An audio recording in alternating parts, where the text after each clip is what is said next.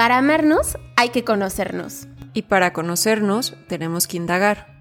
Este es un espacio para descubrirte, sanar y evolucionar. Mi nombre es Giovanna Zorrilla. Y mi nombre es Hannah Andra. Hablemos desde la raíz. Hola, ¿cómo están? Estamos felices, Hannah y yo, de poderles compartir el último episodio de esta temporada. El día de hoy vamos a estar hablando sobre qué hacer si me importa mucho lo que piensan los demás. Finalmente somos seres sociales y es inevitable que queramos esta aprobación de las demás personas. Pero el problema está cuando esto se convierte en una necesidad. Y mi felicidad depende si fui aprobada o no por alguna otra persona. Entonces, cuando se sufre este problema, se gasta muchísima energía, intentando obtener ese agrado por parte de los demás y se vive como un peligro, eh, una amenaza, el qué podrían decir los demás de mí. Esta búsqueda de aprobación continua, pues, mm, ocasiona y tiene como consecuencia, pues, que empecemos a dejar de ser nosotros mismos y empecemos a cambiar ciertas cosas de nosotros para supuestamente agradar y ser aceptados por otras personas. Entonces es importante que empecemos a enfrentarnos a este rechazo. Más adelante les vamos a contar qué, es lo que podemos hacer para que esto no se vuelva una necesidad y, y, vamos a darles técnicas muy específicas, pero sí es importante que sepan que hacer y decir lo que yo creo que le gustará al otro implica que doy más importancia a este otro que a mí mismo. Hola, bienvenidos al último episodio de nuestra temporada. Como dice Gio, ya la estamos cerrando porque llega febrero y con febrero llega el mes de las relaciones, no necesariamente amorosas, pero sí vamos a hablar mucho de este tipo de estrategias para comunicarnos, para tener relaciones más sanas, para detectar aquellas que están dejando de ser funcionales. Entonces, pues nos emociona mucho que también llegue la siguiente temporada de lo que vamos a estar platicando por aquí. Y bueno, hoy respecto a esta parte de qué hacer cuando me importa demasiado lo que piensen los demás sobre mí, vamos a estar hablando de estrategias, pero también de pues un poco qué es lo que pasa que empezamos a darle mucho peso a la opinión del resto de las personas. Y como dice Gio, no es malo que nos importe lo que piensen los demás de nosotros. A final de cuentas es una respuesta humana natural. Queremos cercanía con las personas, queremos estar bien con las personas que son importantes para nosotros. Eh, también queremos que sean personas con las, seamos, perdón, personas con las que el resto se identifique y se sientan tranquilos. Entonces, también es algo bueno, es algo empático querer estar bien con lo que las otras personas piensen de nosotros. Pero el problema aquí es cuando eso se vuelve tan grande o se vuelve una necesidad, como nos lo mencionaba yo, que entonces empezamos a buscar cambiar diferentes aspectos de nuestra personalidad, de nuestro estilo físico, para poder ser más agradables para los demás y para sentir que podemos congeniar mucho mejor con el resto de las personas. Entonces, lo que duele no es necesariamente que te importe tal cual lo que piensen los demás o no, sino el cambio que viene contigo a través de que esto se vuelve una necesidad y, e incluso pues la insuficiencia que viene con decir, ¿sabes qué? Pues tengo que cambiar varios aspectos de mí para que las otras personas estén tranquilas. Porque al final de cuentas la tranquilidad de las personas tú la puedes percibir de muchas maneras. Puede ser que las personas en tu entorno sí se sientan tranquilas contigo, pero tú tengas ciertas ideas de que realmente no es así, no sé, cuando te ven de cierta manera o cuando te dicen ciertas frases que pues a final de cuentas no puedes controlar. Entonces, ¿por qué sucede que las personas, a las, personas nos importa tanto cómo es que las otras personas nos ven? Y sí, una parte de esto es el autoestima, una parte de esto es el autoconcepto que tenemos. Y bueno, que a final de cuentas puede ser que durante nuestra vida ha tenido muchísimo más peso lo que las personas dicen de nosotros y lo que las personas piensan de nosotros que la identidad que nosotros mismos hemos construido sobre nuestra persona. Entonces puede ser que en el lapso de eres inteligente, eres esto, eres el otro, hayan cosas que solamente te hayas quedado por que te las hayan mencionado, pero no porque te hayas permitido darte un clavado en la persona que eres y estar segura de esa imagen que tienes de ti y de hacer las paces también con esa imagen que tienes de ti. Entonces, vamos a hablar un poquito más sobre eso, pero para que vayas teniendo un preámbulo de la situación.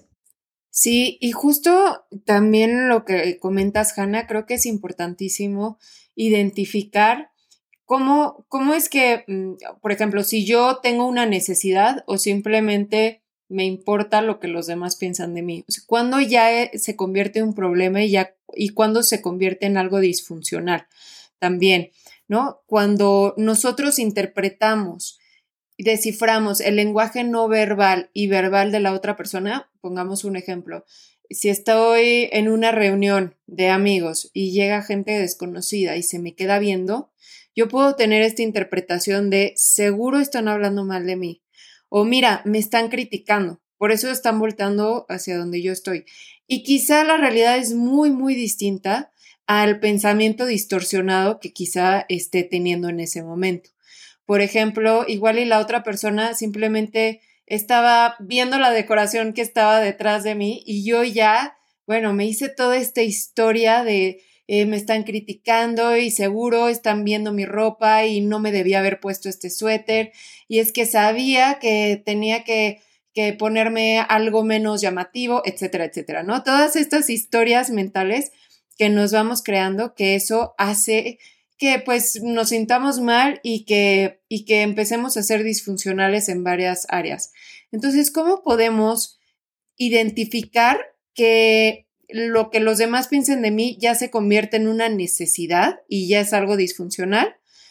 Primero, sabiendo, identificando síntomas de ansiedad. Si, por ejemplo, eh, me pongo muy rojo ante otras personas y siento el corazón acelerado, me sudan las manos, si llego a sentir opresión en el pecho, si llego a sentir como, como, como cierto dolor o vacío en el estómago, pues entonces ya estoy teniendo síntomas de ansiedad producidos por, por esta parte del pensamiento que estoy teniendo hacia las posibles opiniones de las demás personas, ¿no?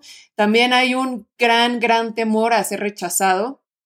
Ah, constantemente estoy pensando si los demás están de acuerdo conmigo, si me estoy fijando en el lenguaje no verbal de las demás personas constantemente, revisando que todo esté bien, que nadie me diga nada malo, Eso también eh, son como señales y, y, también la represión de lo que realmente se quiere hacer o decir frente a las personas que sabes que no lo van a recibir de una, de una buena forma. Eh, esta mm, como revisar constantemente qué es lo que voy a decir, qué, cómo, cómo voy a actuar, cómo me voy a mover, pues también son señales y focos rojos de, hey, ojo, algo tenemos que hacer, que ahorita les vamos a decir qué es lo que podemos hacer cuando esto ya se convierte en una necesidad. Así es. Y creo que también una gran señal es pues cómo te estás sintiendo tú, cómo percibes tus relaciones. Generalmente cuando la base de todo es intentar caer bien o estar bien con los demás. El ver a otras personas se vuelve algo muy pesado. Entonces puede ser, no sé, que te inviten a salir y pases demasiado tiempo viendo qué ponerte. ¿Y qué es demasiado tiempo? Pues a lo mejor empezaste a arreglarte o a cambiarte una hora antes y ya van dos horas y estás sentada en el piso de tu cuarto pensando, es que no puedo ir así, no tengo nada que ponerme, me voy a ver súper mal. Entonces, y claro, no, no es nada más en lo físico, puede ser también el, es que no voy a ir porque, ¿qué tal? Si no tengo nada de qué hablar, entonces soy la persona más aburrida del grupo, tal vez no aporto nada, entonces nos empezamos a hacer ciertas ideas de cómo va a salir la situación. Y bueno, como habrán visto, pues aquí nos estamos encarando con un miedo. Y por aquí también hemos hablado de que la única manera de que los miedos puedan eh, sentirse más livianos y poco a poco desaparecer es enfrentándonos a ellos. Entonces también vamos a ver un poco de qué estrategias podemos utilizar para esos momentos en los que sentimos mucha ansiedad por cómo las personas nos estén percibiendo, además de fortalecer nuestro autoconcepto, pero pues para que puedas regular, como dice Gio, esa ansiedad y pues eso te puede hacer sentir mucho mejor. Aquí tenemos también unos episodios que tratan enteramente sobre estrategias para ansiedad y esas seguramente te pueden ayudar en esta parte de que te importe tanto lo que piensen los demás de ti, pero bueno, también vamos a hablar de algunas que son mucho más orientadas a, a este tema en específico. Y una de las que a mí personalmente más me gustan es que muchas veces tenemos miedo a la retroalimentación negativa o a la crítica no constructiva muchas veces que pueden tener las personas hacia nosotros. Entonces, hay una gran pregunta que te puedes hacer. Y es que sí, esta retroalimentación, porque a final de cuentas no podemos evitar que las personas tengan opiniones, no podemos evitar que las personas este, de pronto se avienten ciertos comentarios que pues no nos hagan mucho bien. Tú te preguntas, a ver, esta retroalimentación, este comentario, esta crítica que me está dando, ¿me ayuda a aprender? ¿Me ayuda a crecer? ¿O simplemente es algo que se queda en este momento y es algo que no trasciende conmigo fuera de lo que quiero para mí, de la, persona en la que estoy trabajando, de la persona en la que me estoy convirtiendo.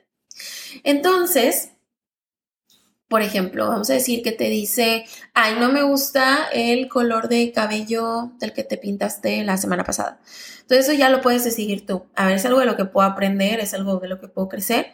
Y si no es así, puedes decidir también validar la emoción que te está ocasionando en ese momento, decir, ok, ese comentario me hizo sentir mal, pero también entender que es algo de, que le corresponde final de cuentas a la otra persona y que tú puedes decidir estar de acuerdo o no estar de acuerdo con esa situación.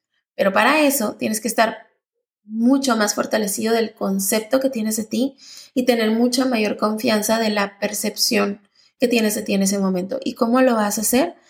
Permitiéndote ser lo más auténtico posible. Entonces, cuando estés dudando de qué ropa me pongo, de esto me gusta, pero no sé si a los demás, trata de enfrentarte más al guiarte por lo que tú de por sí quieres y ver qué tal resulta eso. Porque puede ser que llegues a la fiesta con ese suéter que dijiste que tal vez a mí me encanta, pero a estas personas no, y llegues y a lo mejor te sacan ciertos cumplidos o tal vez no te dicen nada, pero tampoco te hacen sentir incómoda con algún comentario.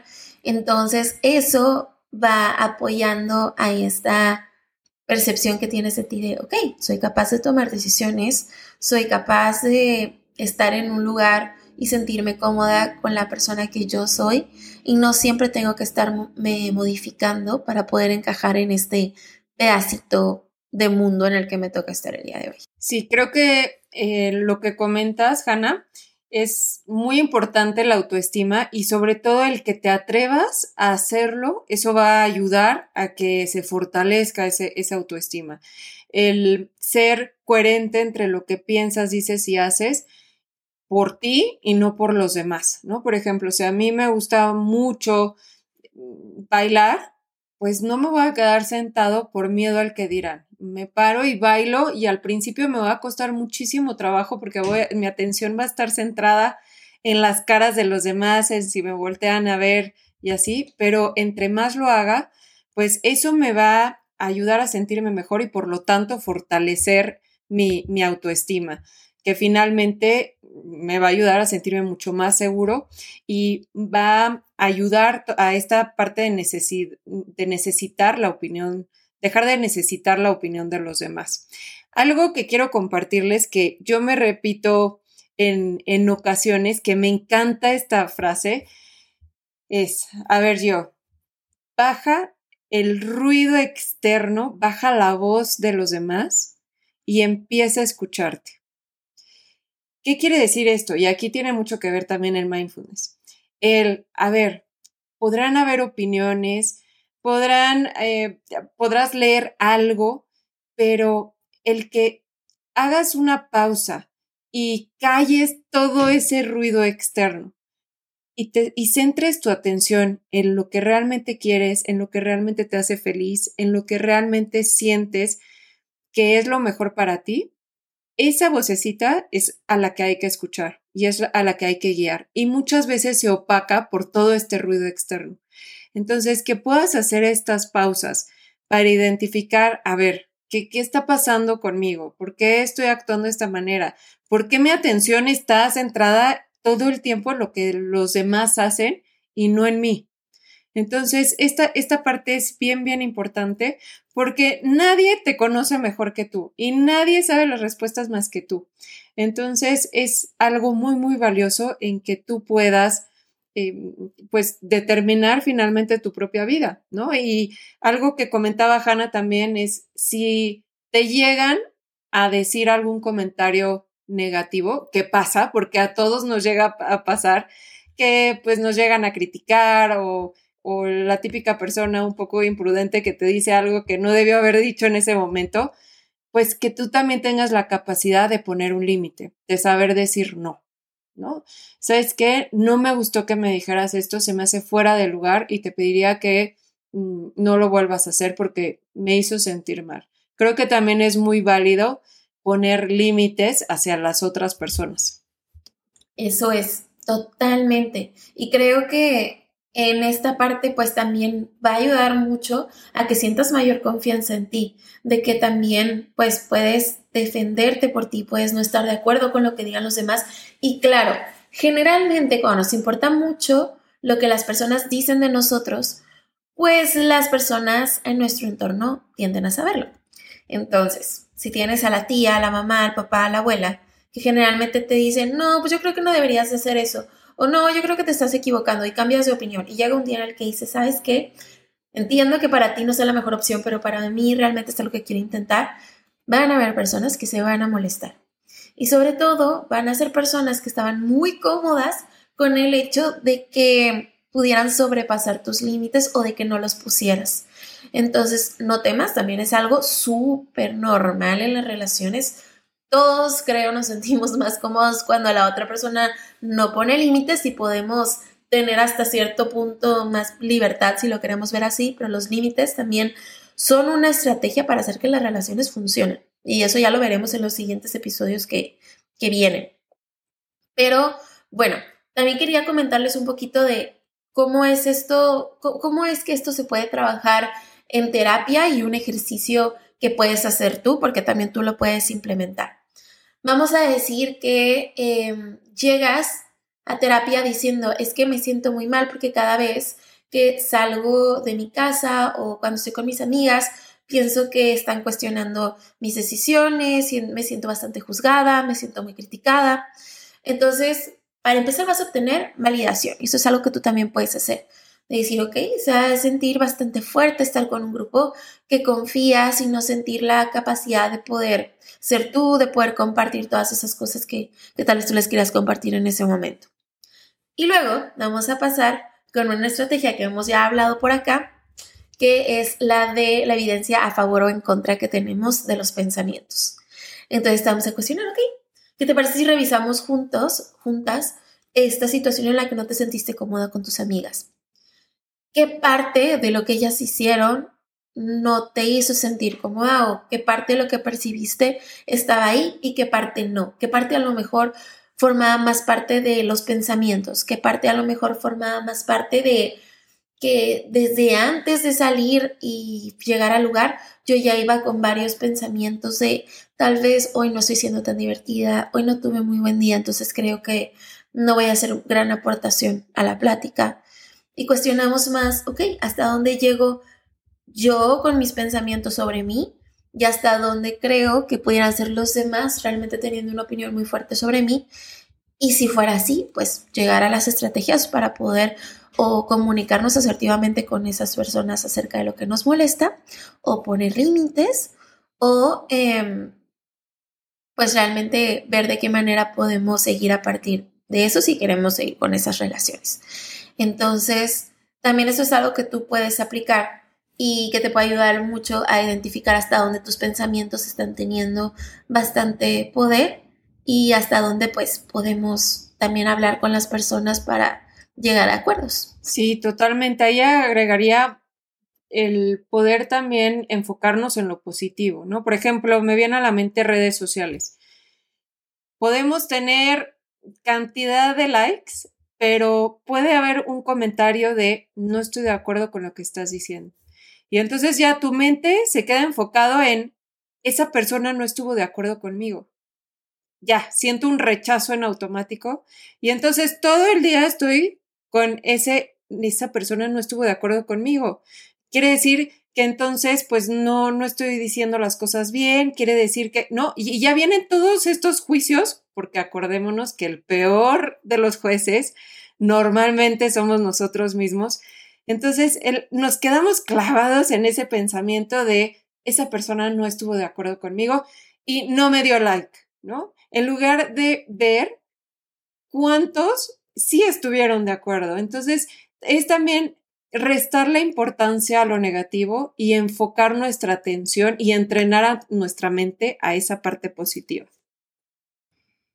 Así es. Esta parte de hacer el panorama más amplio, ¿no?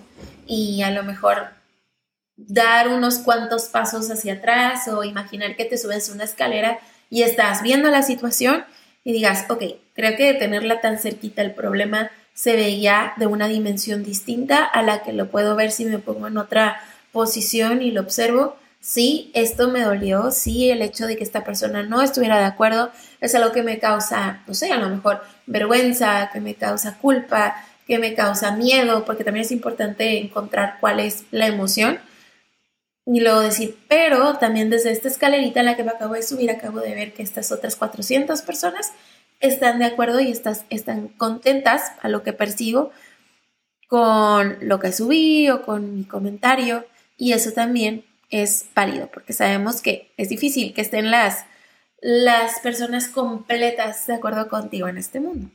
Y ahí justamente es debatir ese pensamiento. A ver, ¿realmente todos tienen que estar de acuerdo conmigo?